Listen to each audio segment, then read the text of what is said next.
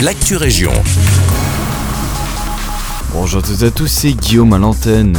Nous commençons cette actu région à Ytre avec une course cycliste. La Bruxelles Cycling Classic passera par la commune ce 28 août et quelques perturbations sont à prévoir sur certaines rues. Concrètement, l'arrêt et le stationnement seront interdits ce jour-là de part et d'autre de la RN 280 sur le tronçon compris entre les carrefours formés avec la rue Neuve et le rond-point d'Écueilly entre 10h30 et 11h45.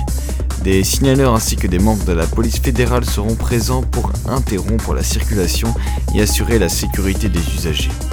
Soyez donc prudents ce samedi et évitez de passer par là pendant la course.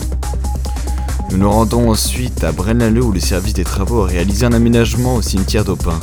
L'aire de dispersion des cendres du cimetière a été réaménagé et est à présent bien plus correct et agréable qu'auparavant.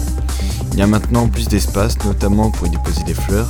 Les proches et les familles des défunts pourront aussi s'y recueillir plus facilement.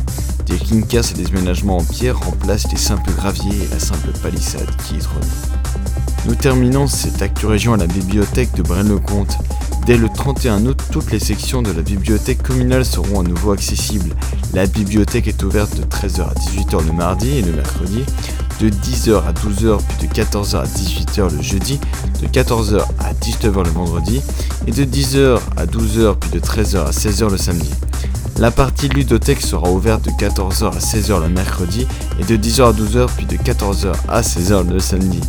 L'occasion de replonger dans un bon livre ou de jouer à nouveau aux jeux de, ou de jouer à de nouveaux jeux de société. C'est tout pour l'actu région. Je vous souhaite une très belle journée.